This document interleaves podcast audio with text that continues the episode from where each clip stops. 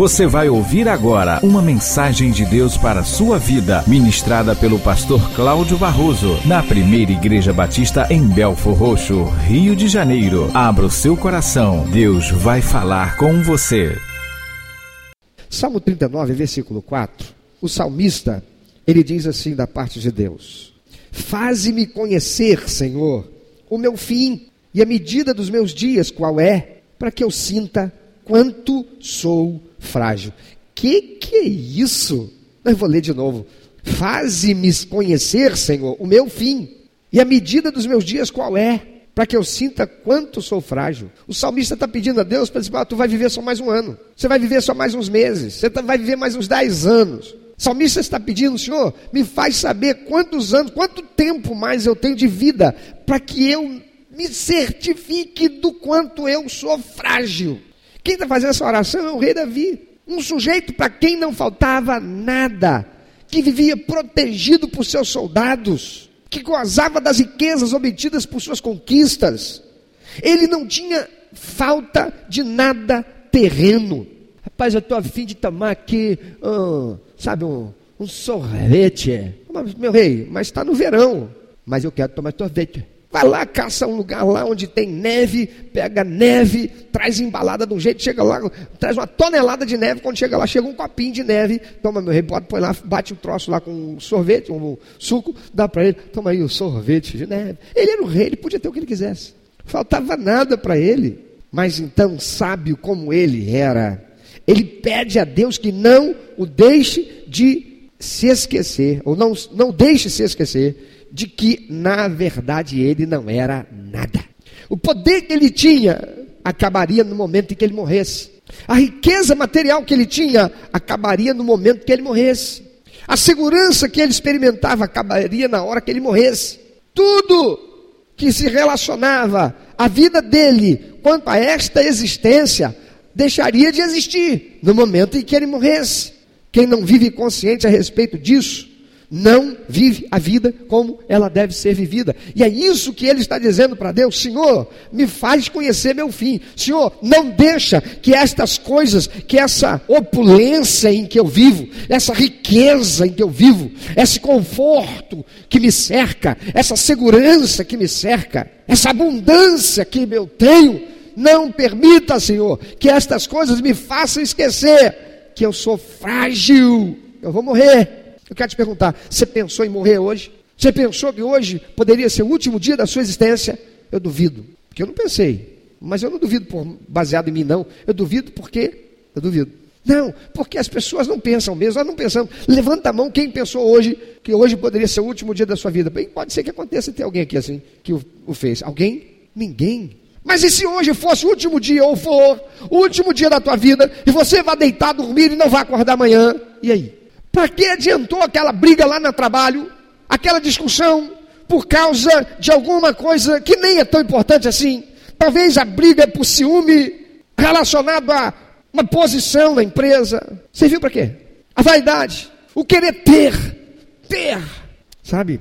Quem não vive consciente a respeito de que a vida é frugal, passageira e frágil, que vai morrer, acaba não vivendo a vida como ela deve ser vivida. Mesmo as pessoas que pensam assim, bom, como eu vou morrer mesmo, eu não sei quando, eu quero viver tudo que eu tenho direito. Também é louco, porque a vida vai acabar, mas não se dá conta de que a existência nesta vida acabará para começar a existência na vida além. E embora eu não carregue daqui nada daquilo que eu estou tão aprisionado ou apegado ou concernente, eu vou levar para a vida além quem eu sou. Só tem uma coisa que a gente leva daqui, é quem a gente é. E o que a gente leva daqui não é que a gente é feio, que a gente é barrigudo, que a gente tem um cabelo duro, que a gente tem um cabelo bom. Bom, não, porque todo cabelo é bom, amém? Viu Deus que era? Que papo é esse então de você dizer que seu cabelo é ruim? Fecha parênteses. Então, não importa se eu aqui sou gerente, chefe, empregado, patrão, não é isso que eu sou. O que é que eu sou? Se eu sou filho de Deus ou se eu não sou filho de Deus. Isto eu vou levar daqui. Eu vou levar daqui, se eu sou alguém que, enquanto vivendo essa vida, honrei a Deus ou não. Isso eu vou levar. Nós temos que fazer a pergunta: se a vida é realmente assim curta e como é, importa quanto tempo a gente vai viver? Só importa para quanto a gente está vivendo aqui. É por isso que a gente estuda, é por isso que a gente procura investir para construir. Porque como eu não sei quanto tempo eu vou viver, então eu tenho que procurar fazer por onde que a minha vida aqui ela seja o melhor que eu puder. Mas o problema é que a maioria de nós vive em função de construir essa vida aqui, mesmo nós os crentes. A vida é curta, irmãos. Não importa quanto tempo vivamos, ela é curta. Ela é curta. Pergunta para quem já viveu 80 anos e perdeu um filho que morreu antes dele. Ele não vai dizer que a vida é curta. Pergunta para alguém que está acometido de um câncer terminal, ainda que viva e esteja consciente aos 90 anos, se não vai dizer, ah, como a vida passou rápido, eu queria viver um pouquinho mais. A vida é curta. Se temos algo importante que queremos fazer, então não devemos esperar um dia melhor para fazê-lo, não. O dia é hoje, porque a vida é curta. Porque quando a morte está chegando, não adianta pensar, ah, se eu tivesse mais um dia, para que eu pudesse então dar aquele abraço que eu deixei de dar no meu filho, a quem eu não abraço há tanto tempo. Ah, se eu tivesse pelo menos mais um dia, eu não teria perdido a oportunidade de dizer para aquela pessoa que eu amo tanto, eu te amo. Ah, se eu tivesse pelo menos mais um dia, eu não perderia a oportunidade pedir perdão para aquela pessoa. A vida é muito curta e muito frágil. Pergunte-se a si mesmo, faça essa pergunta, ou eu faço para você. Se eu tivesse apenas seis meses de vida, se você tivesse apenas seis meses de vida, o que, que você faria? A gente liga a televisão, a gente vai ver uns filmes aí, né? Uma pessoa recebeu lá a informação de que ela tinha apenas seis meses de vida. O que, que ela faz? Torra todo o dinheiro que ela tem e vai viver tudo que ela não viveu. Já viram o filme assim? Que tolice. Isso só expressa o quanto o ser humano, na sua essência caída e decaída, é egoísta. Só está pensando em si. Mas e aí, se você tivesse apenas seis meses de vida, o que, que você faria? Você diria para alguém que você ama? Como pastor, já tive que lidar com pessoas e ouvir delas dizer assim: Ah, se eu pudesse voltar atrás, para dizer para o meu pai, para dizer para minha mãe que eu amava, mas eu nunca consegui dizer: Pai, eu te amo. Mãe, eu te amo. Meu filho, eu te amo. E aí, o que você faria se você tivesse mais seis meses de vida? Você lidaria com uma área indisciplinada na sua vida que precisa ser transformada? E antes de morrer, você morreria transformado nessa área. Se arrogante deixaria de ser. Trabalharia, não, agora que eu sei que eu vou morrer, eu vou ser a pessoa mais humilde, mais acessível e mais amorosa da face da terra. Se você tivesse mais seis meses de vida só, lidaria com uma área indisciplinada da sua vida que precisa ser transformada? Falaria sobre Jesus para alguém? Puxa vida, eu vou morrer. Eu nunca trouxe uma pessoa para Jesus. Eu não posso morrer sem deixar de trazer uma pessoa para Jesus. Ou não posso morrer deixando de trazer uma pessoa para Jesus. Tem que trazer uma pessoa para Jesus. Ou compartilharia com outros, sobretudo os menos favorecidos, aquilo que você tem. Para quem ficarão aqueles pares e pares de sapato que você tem guardado lá na sua casa? Será que você começaria, puxa vida, para que, que eu precisava de tantos pares de sapato? Tem sapato aqui que eu só usei duas vezes. Eu comprei para ir naquele casamento e usei naquela festa, mas isso tem um ano ou dois. Você ofertaria a Deus com maior liberalidade, sabendo que você vai morrer? Rapaz, não, peraí, eu não posso entregar a Deus uma oferta igual sempre entreguei, não, eu vou morrer, cara. Para que serve esse dinheiro todo? Vou dar para Deus. Eu tive um pastor que ele veio de uma família de batistas, o pai dele era batista, e ele veio de uma realidade muito pobre, e morando em Queimados, Queimados, ele ia de Queimados a Nova Iguaçu, andando na frente, segurando a rédea de um burro, de um jumento, com dois balaios, carregando banana, queria vender no centro de Nova Iguaçu. Ele e o pai. Eles iam cantando os hinos do cantor cristão. Aquele homem, aquele pastor, já um homem com uma certa idade, ele conhecia, eu, eu acho que, se não todo, quase todos os 550 hinos do cantor cristão. Criado numa família evangélica, uma família de batistas. Ele e os seus irmãos. Agora ele pastor. Eu fui seminarista na igreja dele. Trabalhei dois anos com ele naquela igreja. E um dia ele disse, Cláudio, eu vou deixar você hoje aqui, eu vou deixar, você vai, prega à noite, faz as visitas, porque eu tenho que fazer uma visita muito especial hoje. Eu falei, o que é, pastor? Eu, tá bem, pastor. Ele falou, eu hoje vou visitar minha irmã que está em fase terminal de câncer. Ela está condenada para morrer, a qualquer hora ela vai morrer. Era irmã dele, e era mais nova. E quando ele voltou da, da visita, era numa cidade limítrofe aqui no estado do Rio de Janeiro, já num outro estado, ele conseguiu voltar a tempo, já chegou o culto andado, porque ele que me dava carona para a gente voltar para casa, e ele veio conversando comigo. Agora, você vê só, Cláudio, Como é que são as coisas? Essa minha irmã viveu a vida inteira dela do jeito que ela queria. Ela fez tudo o que ela queria. Ela afastou de Jesus, ela deu as costas para todo o ensinamento cristão que ela recebeu. Ela viveu a vida que ela queria. Sabe o que eu ouvi hoje dela? Meu irmão, ora por mim, porque eu estou agora entregando toda a minha vida para o Senhor. Se o Senhor me curar, eu entrego agora a Ele todos os dias que eu ainda tiver de vida. Sabe o que eu tive que dizer para ela? Enquanto você teve saúde, você viveu do jeito que você queria. Você quer agora entregar para Deus um corpo moribundo e está negociando com Deus para Ele curar você? Naquele momento, ela foi ver que não valeu nada, porque agora ela ia morrer, como de fato morreu. A vida é curta. Então, meu amado, minha amada, não negligencie o que verdadeiramente é importante. Olha para quem está do teu lado. Essa pessoa é mais importante.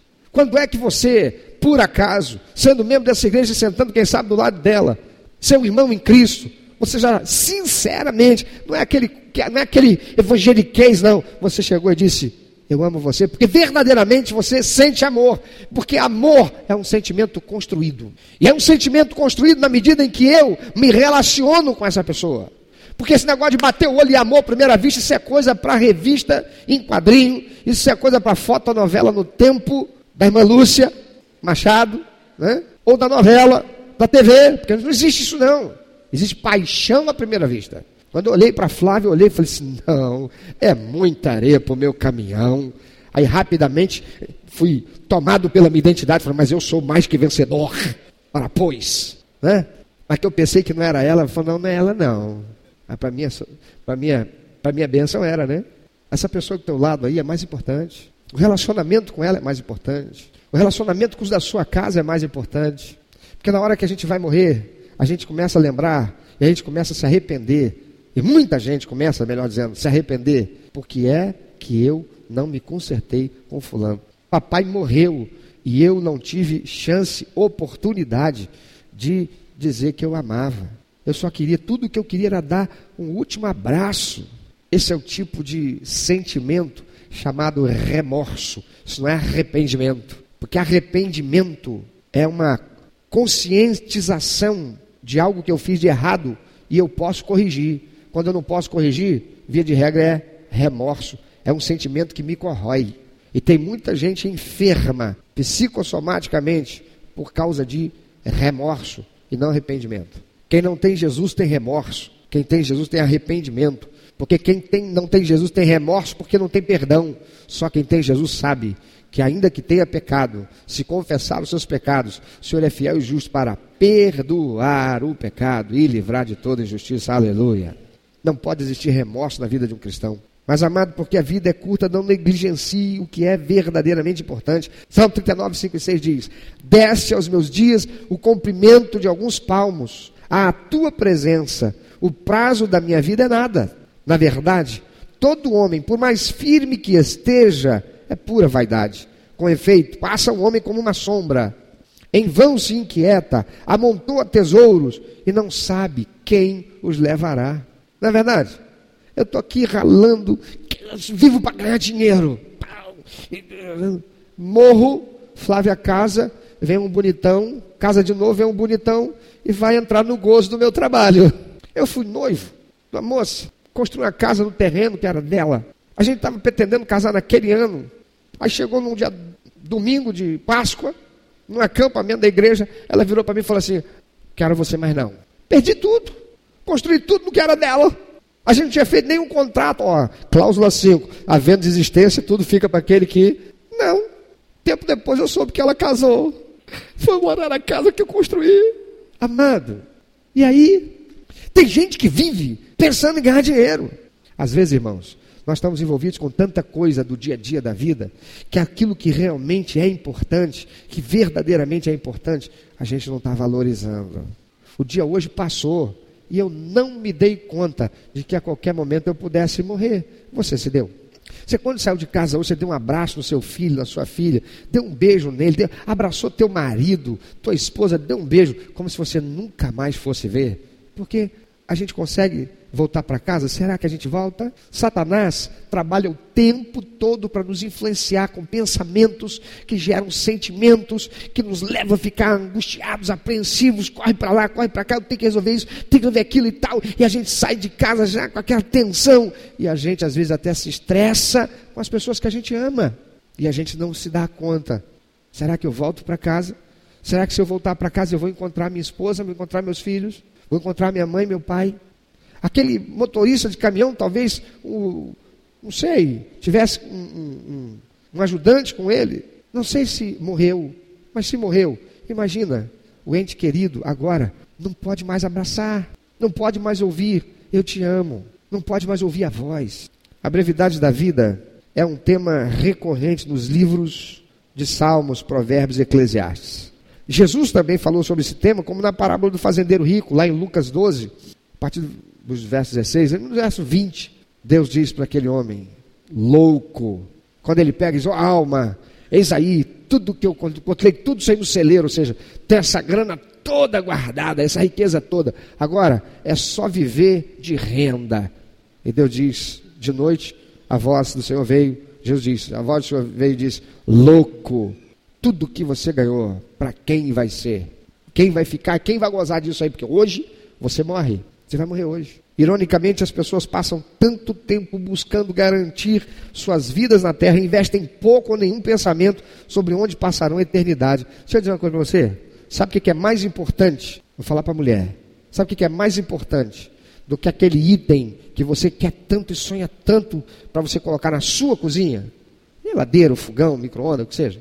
Sabe o que é mais importante? São aquelas férias em família, em que vocês podem ir para um lugar que não é nem chique, nem coisa nenhuma, que você talvez até vá ter que ir para o fogão, mas que vai ter um horário que você vai para lá, para a beira da praia, deita lá, lagarteia, vendo seus filhos correrem para lá, brincando, rindo, se alegrando, papai mamãe ali, o papai talvez com barrigão, jogando a vara com anzol lá para pescar e vocês curtindo um momento de família e amanhã é o outro. Por quê? Porque dentro de casa, naquela coisa, eu estou dizendo que não é importante você ter isso, não é importante, amém?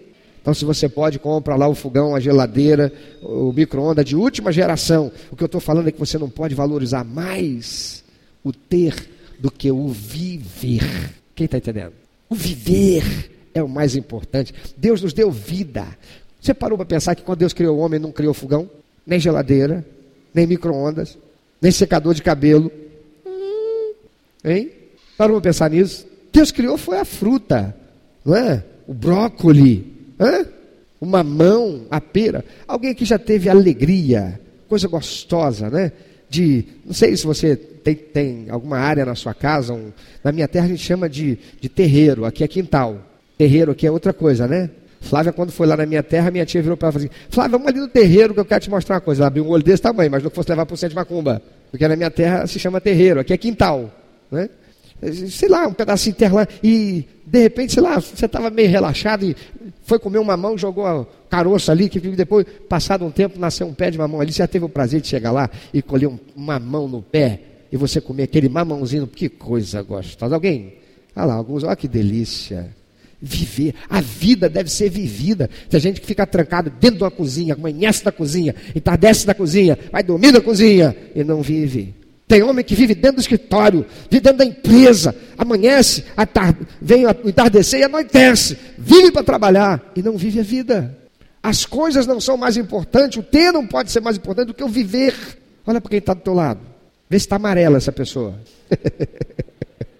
Tem gente que está amarela porque não sai de dentro de casa, pastor. Não sai de dentro de casa está obesa, sei lá, está diabética, está hipertensa. Por quê? Porque não sai de dentro de casa, não sai para a vida, não vive.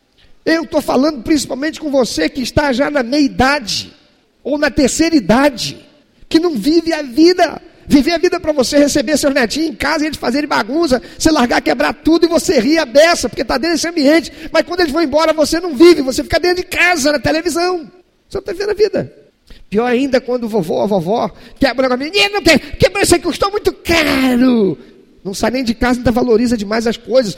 Está perdendo o viver, né? Beatriz, às vezes a gente fica meio chateado, porque ela é meio estabanadinha, às vezes, com as coisas. Não sei quem ela puxou lá em casa. Não sei quem. e, e tal, de vez em quando ela estava ontem, ou foi hoje, do café da manhã? Foi, foi ontem? Ontem. A gente está assim meio entulhado na casa da minha sogra, né?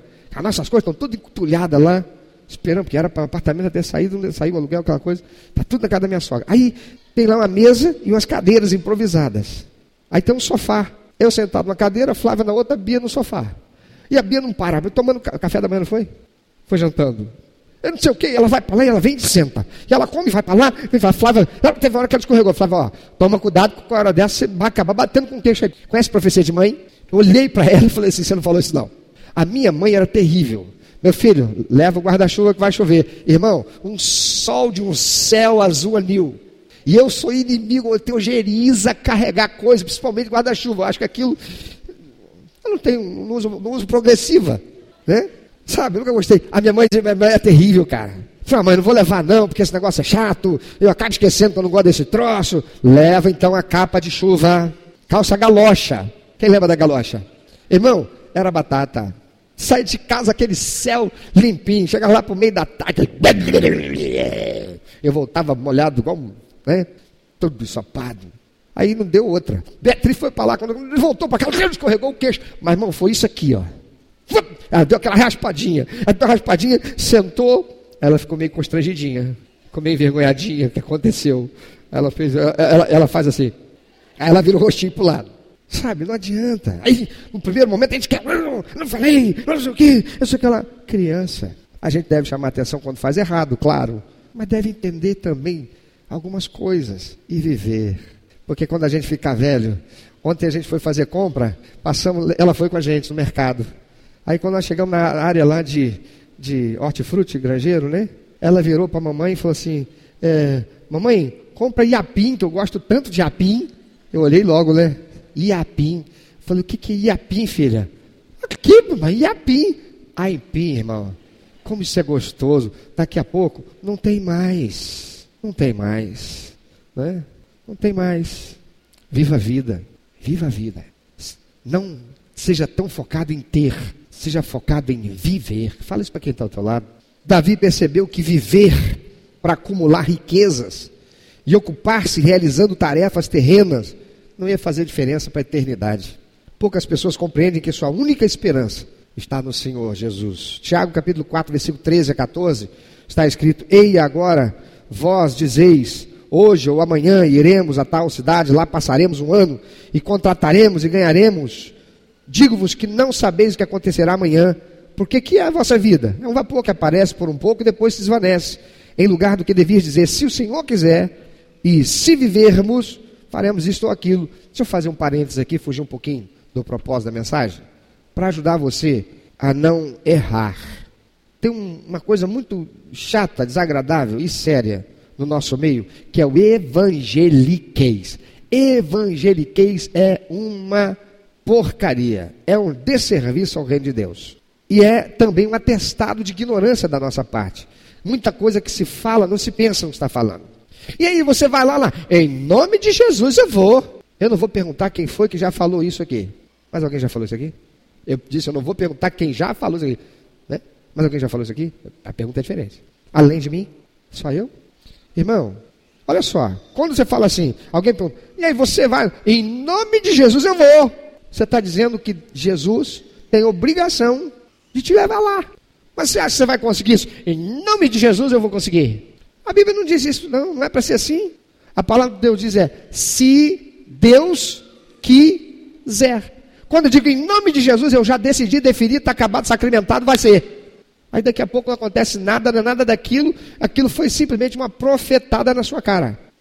Então não diga mais, em nome de Jesus, mas a gente tem que. Sabe por que, que se fala assim? É por causa dessa.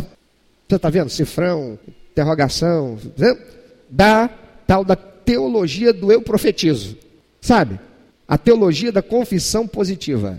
Aí você vê lá no seu Facebook. Eu profetizo que nesse dia será uma bênção e tudo aquilo que você sonhava acontecerá. E porque você perdeu, mas hoje eu profetizo chegará a bênção sobre a sua vida. É igualzinho ler horóscopo. Tem uma pessoa no meu relacionamento muito íntimo que o pai dessa pessoa estava numa situação meio difícil, desempregado. Isso é verídico. Estava desempregado. Isso em 1900 e eu era adolescente. E aí, uma pessoa do relacionamento dele que tinha influência, essa coisa de rádio, jornal, essa coisa toda, falou: eu tenho um emprego para você. Ah, é? De que que é? Você vai fazer horóscopo todo dia e anunciar esse horóscopo. O cara não acreditava em horóscopo. O cara nunca estudou nada sobre horóscopo. Ele simplesmente pegava coisas lá do passado, que a ele pegou horóscopo de um ano inteiro, de outros anos, ele foi, copiou aquele negócio todo, colocou ali um temperozinho dele, e ele falava tudo que ia acontecer na vida das pessoas baseado no horóscopo.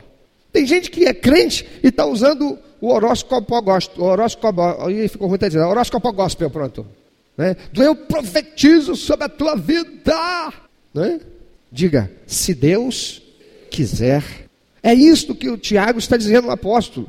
Digo-vos que não sabeis o que acontecerá amanhã. Então como é que você vai dizer? Em nome de Jesus. Ele não é obrigado a fazer. Nós é que somos obrigados a fazer. Com que ele fique satisfeito. Ele não é obrigado a nos satisfazer. Amém? Então papo é esse que em nome de Jesus eu vou. Em nome de Jesus eu faço. Em nome de Jesus vai acontecer. É uma coisa que você deseja, uma coisa que você anseia, uma coisa que você quer. Então diz ele, em lugar do que devias dizer, se o Senhor quiser, e se vivermos, faremos isso ou aquilo. Se Deus quiser, será assim. Amém? Fechei parênteses. Tiago está dizendo, a respeito dessa questão da brevidade da vida, que aquilo que é óbvio, a vida é como um vapor. Mas com quanto seja óbvio, quem é que hoje pensou sobre isso? Até chegar aqui e começar a ouvir eu trazer essa mensagem.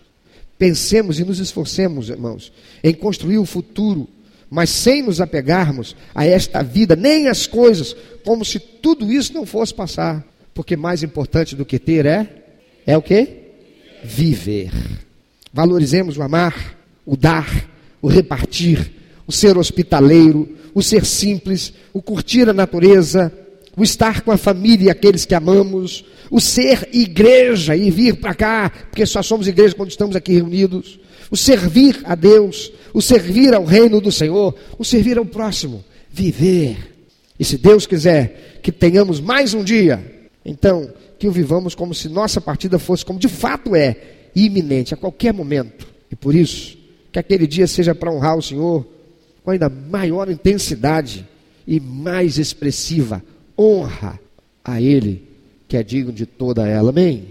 Lembrando-se sempre no que diz Neemias 8,10, que a alegria do Senhor é a nossa força. E o Senhor não tem alegria por aquilo que a gente tem, Ele tem alegria por aquilo que a gente é. E a gente é aquilo que a gente vive. Então, viva para a glória de Deus. Amém. Meu amado ouvinte. Você que ouviu esta mensagem, se Deus tem falado ao seu coração, se você foi constrangido pelo Espírito Santo e quer compartilhar isso conosco, quer que nós estejamos orando por você, se você quer nos informar que você recebeu Jesus como teu único, eterno e suficiente Salvador, se você quer saber um pouco mais a respeito do que fazer para dar prazer ao coração de Deus e viver a vida que o Senhor tem reservado para você, vida de paz paz, de equilíbrio, de satisfação, entre em contato conosco. Ligue para nós. Anote, por favor, é 21 2761 1059. 21 2761 1059. Entre em contato conosco. Deus quer continuar falando com você.